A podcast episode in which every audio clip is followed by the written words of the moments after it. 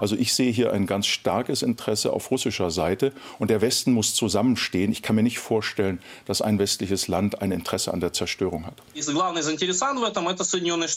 Das größte Interesse daran haben die Vereinigten Staaten von Amerika, die schon lange sagen, dass sie Russland aus dem Gasmarkt in Europa verdrängen wollen. Zum Glück haben wir Maßnahmen zum Schutz der kritischen Infrastruktur schon gestärkt. Im Sommer wurde das eingeleitet. Das alles steht erst am Anfang. Die Mitgliedsländer müssen die Maßnahmen noch umsetzen zum Schutz der Energieversorgung, des Trinkwassers und der digitalen Infrastruktur. News Junkies. Verstehen, was uns bewegt. Ein Podcast von RBB24 Inforadio. Und dazu sagen Moin Moin und Hallo an diesem Donnerstag, den 29. September. Hendrik Schröder und Christoph Schrag. Also, der Krimi in der Ostsee geht weiter. Nicht nur, dass jetzt ein viertes Leck inzwischen entdeckt wurde, nicht nur, dass jetzt fieberhaft andere Leitungen in der Nähe auf ihre Sicherheit überprüft werden. Nee, jetzt geht's natürlich los mit den Diskussionen darum, wer war es denn nun wirklich? Waren es die Russen? War es vielleicht sogar die Ukraine? Waren es militante Umweltschützer oder am Ende doch die Amerikaner? Das Internet ist natürlich wie immer voll von irgendwelchen Gerüchten und, und zahlreichen Mutmaßungen, kann man wir, sagen. Wir haben uns äh, da durchgelesen und wir finden, es gibt durchaus Sinn, sich äh, die Gemenge Gemengelage mal anzugucken. Wer profitiert eigentlich von den Anschlägen? Für welche These gibt es welche Argumente? Und was ist wahrscheinlich einfach Quatsch? Was könnte Propaganda sein und was erscheint irgendwie nachvollziehbar? Und wie steht es eigentlich generell um die Sicherheit der sogenannten kritischen Infrastruktur? Wir wollen und werden dabei keine Verschwörungserzählungen verbreiten. Es ist nicht meine Absicht oder unsere Absicht und wir werden auch äh, nicht so tun, als wüssten wir die Wahrheit. Aber sagen wir mal, wir sind neugierig genug, diese verschiedenen Thesen, wer denn nun dahinter dahinter stecken könnte, äh, mal anzuschauen. Und wir vermuten, ihr seid genauso neugierig. Wenn ja, dann seid ihr auf jeden Fall richtig heute bei den News Junkies. So, Stand der Dinge. Es gibt mittlerweile vier Löcher an den Pipelines von Nord Stream 1 und 2 in der Ostsee in der Nähe von Bornholm. Ein neues wurde heute Nacht entdeckt und drei andere ja in den vergangenen Tagen haben wir ja gestern drüber gesprochen. Mittlerweile sind sich alle Experten, Politiker, Militärstrategen einig, es kann nur Sabotage gewesen sein, ein Unglück oder irgendeine natürliche aus, äh, Ursache. Das schließen alle aus. Äh, mittlerweile auch Russland. Ja? Also alle sagen, es war äh, Sabotage. Es bleibt eigentlich nur die Frage, von wem? Wer war das? Und man kann mittlerweile ganz offenbar nach allen Medienberichten auch ausschließen, dass es eine private Organisation war. Also die Pipelines liegen ja bis zu 80 Meter tief im Meer. Das sind wohl sehr große Mengen Sprengstoff verwendet worden. Das heißt, du brauchst dafür Spezialtaucher, ein Mini-U-Boot oder von Unterwasserdrohnen ist auch die Rede gewesen. Und zu so einer Operation, ähm, da sagen alle Experten, da ist keine Terrororganisation in der Welt in der Lage momentan und auch keine radikalen Umweltschützer. Also dieses Know-how und diese Ausrüstung, was man dazu braucht, das haben nur Militärs und Geheimdienste. Also, das war alles Sabotage und dahinter steckt ein Staat, muss ein Staat stecken. Das ist der Stand jetzt, der allgemeine Konsens, auf dem wir uns hier bewegen. Und gestern hieß es von allen möglichen Seiten der Politik, Russland war's. Und dafür gibt es auch nach wie vor sehr nachvollziehbare Argumente. Man muss aber ehrlich sagen, dass die Lecks möglicherweise auch den Amerikanern, sagen wir nicht, ungelegen kommen. Also was ist denn da die Argumentationslinie? Warum jetzt ausgerechnet die Amerikaner hinter der Sabotage stecken sollen? Also du musst ja überlegen, wie hm. riesig da die Fallhöhe ist bei diesem, mhm. bei diesem Argument. Das ist ein False Flag Anschlag, also ein Anschlag unter falscher Flagge auf NATO-Gebiet ohne das Wissen der Verbündeten. Mhm. Also Nochmal, wenn wir das jetzt zusammentragen, ne, und ich habe mir das ja so ein bisschen angeschaut, äh, was dieses Thema jetzt angeht, ist nicht meine persönliche Meinung und ich sage nicht, so war es bestimmt. Ich fasse einfach nur zusammen, was dafür sprechen könnte und was in meinen Augen zumindest vorstellbar oder irgendwie vorstellbar ist. Okay, ja? also sagen wir mal, wir, wir, wir äh, betreiben seriöse Spekulationen im weitesten Sinne. Ja. Also, wo fange ich an? Worauf sich jetzt viele beziehen, zum Beispiel bei Twitter, ist eine Aussage von US-Präsident Joe Biden, der am 7. Februar auf einer Pressekonferenz gesagt hatte, das war in Washington beim Antrittsbesuch von Olaf Scholz damals, falls Russland in die Ukraine einmarschiert, ne, es war kurz vor dem Einmarsch, dann wird es Nord Stream 2, also diese Gaspipelines da durch die Ostsee, nicht mehr geben. Dann werden wir dem, sagte er, ein Ende setzen. Und dann fragte wohl eine Reporterin nach und sagte, ja, Mr. President, wie wollen Sie das denn machen? Und Biden meinte, ja, so nebulös, glauben Sie mir, wir würden einen Weg finden, hat ja. er so gesagt. Ja, bleibt dann so äh, stehen. Er war nicht der Einzige, der das so oder so ähnlich gesagt hat. Auch der Sprecher des US-Außenministeriums hatte sowas gesagt und zwar schon vorher, am 26. Januar. Ned Price, wenn Russland in die Ukraine einmarschiert, wird Nord Stream 2 nicht vorankommen. Und diese, diese Aussagen ja, blieben da halt immer im luftleeren Raum hängen. Und das sehen manche jetzt als eine Art Ankündigung für das, was jetzt passiert ist, nämlich wir werden das kaputt machen, haben die damals gemeint und jetzt getan. Okay, also Unterfütterung für diese These wäre, äh, die USA waren immer gegen Nord Stream 2, ähm, haben nach eigener Aussage auch Druck auf die Bundesregierung ausgeübt, das Projekt auf Eis zu legen. Ähm, das hat die Bundesregierung dann ja allerdings auch gemacht und zwar schon kurz vor dem Ukraine-Krieg. Also kurzum, die USA wollen natürlich schon länger, dass Europa unabhängig vom russischen Gas wird und stattdessen mehr Flüssiggas unter anderem auch aus Amerika bezieht. Klar, das ist ja auch, das ist ja jetzt nun kein Geheimnis. Ja, aber wenn du dir jetzt die aktuellen Vorfälle anschaust, eigentlich müssen die USA dafür jetzt keine Pipelines mehr kaputt machen. Nee. Ne? Also das spricht absolut dagegen, denn die Abkehr vom russischen Gas ist längst beschlossen. Die Verträge über LNG-Lieferungen aus den USA sind längst gemacht.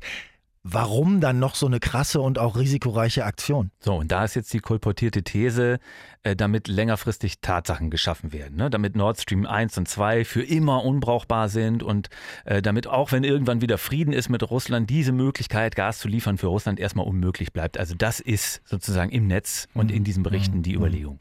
Es geht noch eine andere Aussage bei Twitter gerade steil, nämlich die vom polnischen EU-Abgeordneten Radoslav Tomasz Sikorski. Der war früher auch Außenminister und Verteidigungsminister von Polen, also war, war ein ranghoher Politiker in Polen und äh, ist jetzt, äh, wie gesagt, im EU-Parlament.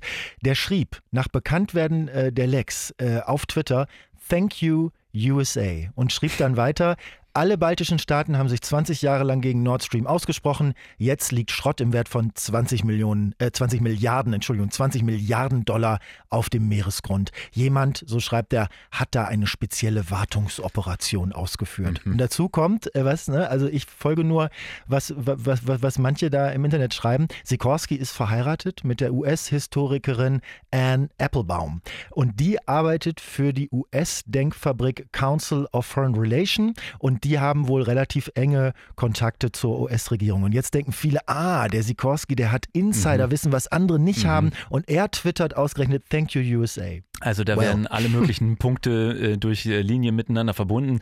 Ich weiß nicht, was da jetzt ein einzelner polnischer Abgeordneter twittert. Was, was ist, der ist auch im Internet unterwegs, weißt du, und hat diese ganzen Sachen Ja. gelesen. Was, was ist das wert? Ja, im Zweifel ist das gar nichts wert. Wie gesagt, ich trage hier nur zusammen, welche Indizien manche dafür sehen, dass eben die USA diese Sabotage verübt haben könnten. Das letzte Argument ist dann noch, ähm, und das ist unstrittig, also dass das zumindest ähm, so passiert ist, dass fünf Tage vor den Explosionen ein US-Flottenverband in der Nähe der Pipelines war. Also es ist, es ist Fakt, kannst du in allen Zeitungen auch Fotos sehen und so, das war kein Geheimnis oder Propaganda oder so. Die sind mit mehreren, teils großen Schiffen von Riga aus losgefahren und sind an Bornholm vorbeigekommen. Also, äh, wenn ich es richtig gelesen habe, um die 250 Kilometer entfernt von Bornholm, wenn man das jetzt in der Nähe nennen würde. Aber es waren wirklich wahnsinnig viele US-Streitkräfte, sagen wir mal, zumindest in, in weiterer Nähe von diesen späteren Explosionsorten. Ist Tatsache. Also wenn man da jetzt so rumspekulieren möchte, muss man dann nicht auch sagen, das ist ja extrem auffällig mit dem ganzen Flottenverband da durch und dann knallt es hinterher. Ist das nicht ein bisschen... Oder aber ist die beste Tarnung überhaupt. Weil dann, weil, weil, dann, weil dann alle sagen, naja, also so blöd werden sie ja nicht sein und dann machen sie eben genau das. So geht das Spielchen immer weiter. Ja. Oder, oder Russland hat doch, wie manche spekulieren, die Sprengsätze schon vor Wochen oder Monaten angebracht und sie dann gezündet, als US-Streitkräfte in der Nähe waren, um es dann den Amerikanern zuzuschieben. Du sag, jetzt sagst du das auch in so einem es polemisch lustigen aber Unterton, aber, es- auch das ist jetzt mal ganz ehrlich, das ist jetzt etwas, was nicht völlig abwegig Es ist, oder? nimmt kein Ende, diese Spekulation, möchte ich damit sagen. Also die Argumente, dass Russland hinter den Anschlägen steckt, sind doch immer noch naheliegender, wenn man es mal nebeneinander vergleicht. Oder die wollen weiter Unsicherheit in Europa schüren über die Energieversorgung. Die wollen zeigen, guckt, wir können euch auch noch viel mehr schaden, wenn wir möchten. Ist, ist halt aber schon auch die Frage, reicht das als, als Motivation, als Argument? Denn du musst ja sehen, auf der anderen Seite hat Russland auch einen riesigen Schaden, ne, den sie sich dann da selbst äh, zugefügt hätten. Also sie haben dann gar keine Möglichkeit mehr, äh, Gas per Pipeline nach Europa zu, äh, zu liefern, wenn diese Dinger da vielleicht gar nicht repariert werden können, was ja auch noch in den Sternen steht, Ja. äh, wann diese Lecks und ob die überhaupt repariert werden können. Also ähm, meinst du ja, dass also, also Russland fügt sich selbst da einen, einen Millionen, Milliarden Schaden zu? Pff, Und sie sagen ja auch, hm? dass dass das Gas, was in den Röhren ist, sozusagen, das wollten sie eigentlich auch verkaufen und das äh, verpufft jetzt in der Luft. Das ist also auch noch ein finanzieller Schaden, den sie Die lassen auch aber auch anderswo Gas einfach abfackeln, äh, ähm, ne, Ja, weil sie okay. es nicht verkaufen können. Okay. Also, Aber du musst auch überlegen, eine Röhre von Nord Stream 2 ist ja noch ganz. Also das ist die einzige, äh, über die könnte theoretisch aber sofort wieder Gas geliefert werden, wenn die politischen Verhältnisse sich so ändern, dass das erlaubt ist und, und, und gewünscht von allen Parteien. naja, klar. So, und da spekulieren jetzt ja auch manche, hm, ist das ein Zufall? Kann es nicht sein, dass Russland das genau so mit Absicht gemacht hat, drei der vier Röhren zerstören, um Unsicherheit und Chaos zu stiften und das Ganze am Ende den USA in die Schuhe zu schieben und eine Röhre heile lassen, damit man äh, weiter die Option aber auch noch hat, irgendwann doch wieder Gas nach Europa zu liefern? Also klingt auch nicht unplausibel. Ja, zumal man dann überlegen müsste, äh, wenn die Amerikaner es gewesen sein sollen, ne? warum würden die denn jetzt eine Röhre heile lassen, wenn sie Nord Stream 2 doch beenden Ja. wollen würden, damit eben äh, mit Gewalt und mit Sabotage? Wa warum machen die dann nicht gleich alle Röhren kaputt? Also wenn sie drei kaputt machen können, können sie auch vier kaputt machen. Also wenn man sich in diese Überlegung nach, wer profitiert am meisten, nach diesem berühmten Cui Bono hineinbegibt, ist, die, die Kurve dreht sich immer weiter. Aber es ist natürlich auch legitim zu fragen. Es ist auch interessant darüber nachzudenken, aber von der Antwort her, die man da finden kann, lässt sich noch lange nicht die Wahrheit ableiten. Ich will mal was ganz Ketzerisches sagen an der Stelle und das ist wirklich ein Gedanke, der mir kam. Wäre das nicht eigentlich die weniger schlimme Nachricht, wenn es tatsächlich die USA gewesen wären, auch wenn das das deutlich unvorstellbarere Szenario ist? Wie, wieso soll das bitte eine weniger schlechte Nachricht sein? Naja, was ich gedacht habe, ist, ähm, die, die USA hätten ja kein Interesse daran, noch weitere Infrastruktur in Europa anzugreifen. Ne? Also wir müssten also nicht befürchten, wie es jetzt überall in Diskussionen ist, werden wir gleich noch, noch drüber sprechen, dass jetzt noch irgendwelche weiteren Leitungen, Kommunikationsleitungen, was auch immer gekappt werden, weil das wäre ja eher die Strategie von Russland, dass das jetzt vielleicht erst der Anfang war.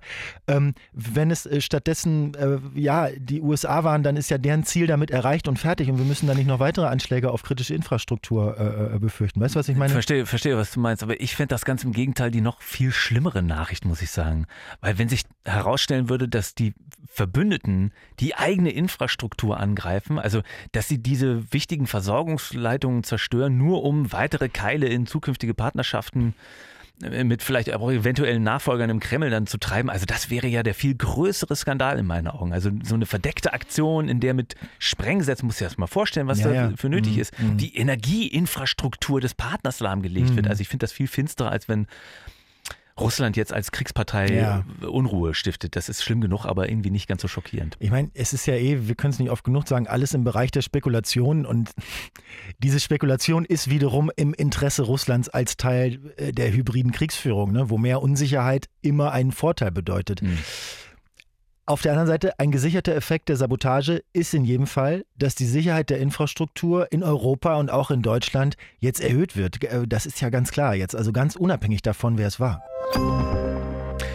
Was die Attacke ja gezeigt hat, diese Pipelines, so wichtig wie die sind, liegen da relativ ungeschützt und offensichtlich auch doch ganz gut erreichbar am Meeresboden rum. Und das Putzige ist ja auch, äh, es kriegt noch nicht mal jemand mit, wenn da jemand rumfummelt und Sprengsätze deponiert. Also das wirft jetzt natürlich eine große Frage auf, wie sicher ist eigentlich der Rest der wichtigen Ja. Infrastruktur? Gas ist das eine, aber ähm, was ist mit den vielen, vielen anderen Leitungen und auch Datenleitungen, die auch über Kabel im Meer laufen zum Beispiel? Ne? Ja. Die sind dann ja auch vulnerabel offenbar. Ja, ja, oder Strom. Äh, Da gibt es auch ein Kabel, aus dem wir Stark, äh, Starkstrom beziehen. Äh, Das kommt aus Finnland. Das ist eins von ganz vielen Kabeln, die in Sicherheitskreisen auch schon seit Jahren kritisch beäugt werden. Und jetzt erhöht das natürlich massiv den Leidensdruck, dass sich da noch keiner drum gekümmert hat. Äh, Die FAZ zitiert heute einen Inspekteur der deutschen Marine, der sagt, dass da alles Mögliche an wichtigen Leitungen in der Ostsee und im Atlantik liegt und dass man da Ländern wie Estland schnell das Licht ausschalten kann, ist das Zitat. Ich habe mal ein paar Sachen zusammengetragen, äh, die jetzt genannt wurden in den letzten 24 Stunden. Ne? Es gibt die Europipe 1 und die Europipe 2, wo Norwegen Gas durchpumpt. Dann seit neuestem die Baltic äh, Pipe nach Polen. Dann in Sachen Kabel äh, Nordbalt zwischen Schweden und Litauen. Außerdem hier dein Kabel aus Finnland da mit 1172 Kilometern Länge. Russland hat auch was liegen für ihre Exklave äh, Kaliningrad. Also allein in der Ostsee liegen über ein Dutzend dieser Kabel rum. Und da kannst du jetzt die nächsten zwei Wochen eigentlich jeden Tag irgendwo ein Loch reinpieksen. Und dann können wir uns schön, wir beide bei Kerzenschein an den Kamin setzen und uns gegenseitig was vorlesen und wieder Briefe schreiben. Nee, aber jetzt, also ohne Flachs, wenn das Ja. jetzt Teil der Kriegsstrategie ist, äh, dann, dann sind das doch noch ganz üble offene Flanken. Ja. ja, also es sind wohl insgesamt ähm, sogar an die 400 Seekabel, äh, die in der ganzen Welt rumliegen. Und du hast natürlich recht, äh, bei einem Flachs, wenn, wenn die jetzt Schaden nehmen, dann hat das Auswirkungen unter anderem auf den Datenaustausch in der gesamten Welt. Also von internationalen Geldgeschäften über, keine Ahnung, Sachen bestellen, Cloud-Daten ablegen oder anzapfen. Also alles, was in der Welt irgendwie elektronisch abgewickelt wird, das geht am Ende auch über solche Kabel. Mhm. Und wenn du jetzt im Atlantik zum Beispiel schnibbeln gehst, dann kannst du die Kommunikation zwischen der EU und den USA, also auch militärisch und strategisch, empfindlich stören oder, oder sogar ganz unterbrechen. Die NATO würde übrigens bestimmte Angriffe auf die Infrastruktur inzwischen wie einen bewaffneten Angriff behandeln. Ne? Hat Großbritannien vor einer Weile auch schon mal betont. Also das heißt, das birgt jetzt auch noch zusätzliche ja, militärische Gefahr und militärisches Eskalationspotenzial, wenn da noch mehr passiert. Ist natürlich alles schon lange bekannt in Sicherheitskreisen, äh, wie verletzlich die äh, Verbindungen sind. Und man weiß auch, dass sowohl Russland als auch China übrigens äh, diese Infrastruktur kennen und auch weiter auskundschaften. Und die NATO beobachtet wohl auch, dass das Interesse da in letzter Zeit stark angewachsen ist. Das hat äh, Korrespondentin Helga Schmidt jetzt aus Brüssel berichtet. Bei der NATO heißt es, dass Moskaus Unterseestreitkräfte immer aktiver werden. Hochmoderne U-Boote mit einer Tauchtiefe bis zu 6000 Metern könnten bis zu den Transatlantikkabeln auf dem Meeresgrund vordringen. Dagegen fehlen auf westlicher Seite, das gibt die NATO selber zu, U-Boote, die in den enormen Tiefen Wartungen und Kontrollen vornehmen können. Und da geht es nicht nur um die Ostsee, also es gab auch in den vergangenen Jahren schon vor der irischen Küste Sichtungen von Spionageschiffen von der russischen Marine. Also auch schon äh, damals in der Nähe von Seekabeln. Also man weiß zum Beispiel von einem, das als Forschungsschiff getarnt ist, das äh, Mini-U-Boote eben für Sabotageakte auch an Bord hat. Ich meine, man muss ja nicht mal solche Thriller-Szenen unbedingt aufmalen. Also du kannst ja auch einfach an Leitungen an Land denken. Da brauchst du nicht mal Mini-U-Boote, um da was kaputt zu machen. Ähm, also ich habe eine Zahl gefunden von 40.000 Kilometern Leitungen an Land, allein in Deutschland, für Erdgas. Wie viel Polizei und wie viel Drohnen und Security willst du da einsetzen, damit das keiner äh, mit einer Hilti im, im, im Dunkeln kaputt bremmelt? Das ist Also es ist nicht ein neues, aber jetzt ein sehr akutes Thema, nicht nur für Deutschland geworden, die Sicherheit der Infrastruktur. Auch im Baltikum schaut man auf die eigenen Energieanlagen. Da hat der Korrespondent Christian Stichler in Stockholm ein Beispiel äh, mitgebracht. Sorgen macht man sich auch in Litauen, dem größten der drei baltischen Staaten. In unmittelbarer Nähe zur russischen Enklave Kaliningrad liegt dort ein großes Flüssiggasterminal, das nicht nur Litauen mit Gas versorgt. Die Sicherheitsvorkehrungen rund um das Terminal waren bereits mit Beginn des russischen Überfalls auf die Ukraine verstärkt worden. Nach dem Vorfall an den Nord Stream Pipelines will die litauische Regierung die Anlage nun noch stärker bewachen. Dann noch Beispiel Norwegen. Da hat der Ministerpräsident äh, Jonas Gahr gestern gesagt, ähm, dass es zwar bisher keine Drohung gegen die eigene Infrastruktur gibt, aber dass er schon um die Verantwortung weiß, jetzt wo sein Land größter Gaslieferant Europas ist. Polizei und Streitkräfte stehen da jetzt äh, bereit zum Schutz der Anlagen, sagt er. Und von deutscher Seite hilft jetzt die Marine bei der Aufklärung an den Lecks bei Nord Stream und unterstützt da die dänischen Kräfte. Naja, sobald die damit anfangen können, ne, da muss ja erst noch das Gas raus. Also nicht, Ja. nicht nur für die Reparaturarbeiten, sondern bevor du überhaupt anfangen kannst zu ermitteln. Ja. So weit ich zumindest gelesen habe. Also Fazit ist, es gibt überall in, in der EU und in Europa äh, kritische Infrastruktur, die weitestgehend ungeschützt war bisher und wo man jetzt den Schutz verstärken will. Was auch schon länger der Fall ist, ist zum Beispiel, dass äh, die deutsche Marine mehr in der Ostsee unterwegs ist. Also es war schon kurz nach dem Angriff auf die Ukraine durch Russland ähm, so, da haben fast alle Schiffe der Marine die Häfen verlassen und Kurven in der Ostsee rum, hat aber auch niemanden daran gehindert, diese Sprengsätze zu deponieren. Und ähm, von der EU kommt Didier Reinders, ähm, der sagt von der EU-Kommission, Europa hat den verstärkten Schutz der Infrastruktur im Sommer eigentlich schon eingeleitet. Fort heureusement, nous avions déjà renforcé Zum Glück haben wir Maßnahmen zum Schutz der kritischen Infrastruktur schon gestärkt. Im Sommer wurde das eingeleitet. Allerdings muss der Brüsseler Justizkommissar auch zugeben, das alles steht erst am Anfang. Die Mitgliedsländer müssen die Maßnahmen noch umsetzen zum Schutz der Energieversorgung, des Trinkwassers und der digitalen Infrastruktur. Also Problem erkannt, Maßnahmen entwickelt, allerdings muss das alles erst noch umgesetzt werden.